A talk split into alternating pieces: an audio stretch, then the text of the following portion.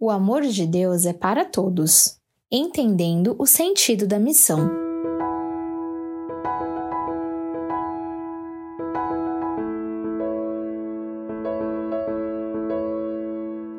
Como Jonas pôde se enfurecer com o fato de Deus ter compaixão, amor, paciência e misericórdia?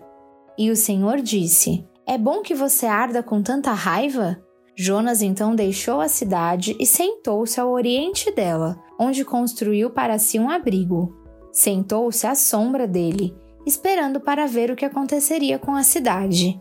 A fim de livrá-lo de seu abatimento, o Senhor Deus ordenou que uma planta crescesse rapidamente sobre Jonas para fazer sombra sobre sua cabeça. E Jonas ficou contentíssimo e feliz com a planta. Mas, ao raiar do dia seguinte, Deus ordenou que uma lagarta atacasse a planta, de modo que ela secasse.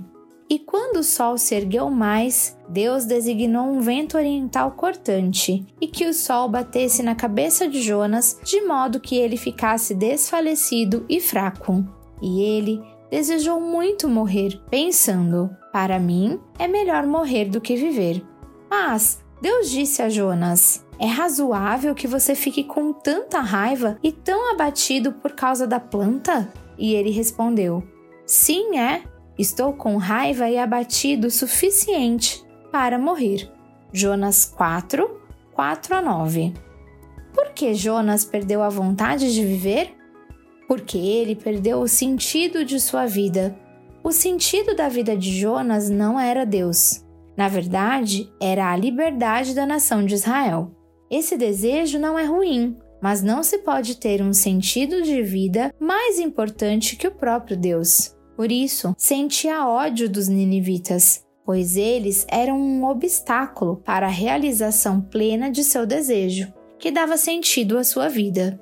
O próprio Deus e a sua misericórdia enchiam o coração de Jonas de raiva e desespero, pois haviam se tornado um obstáculo no desejo de Jonas para Israel.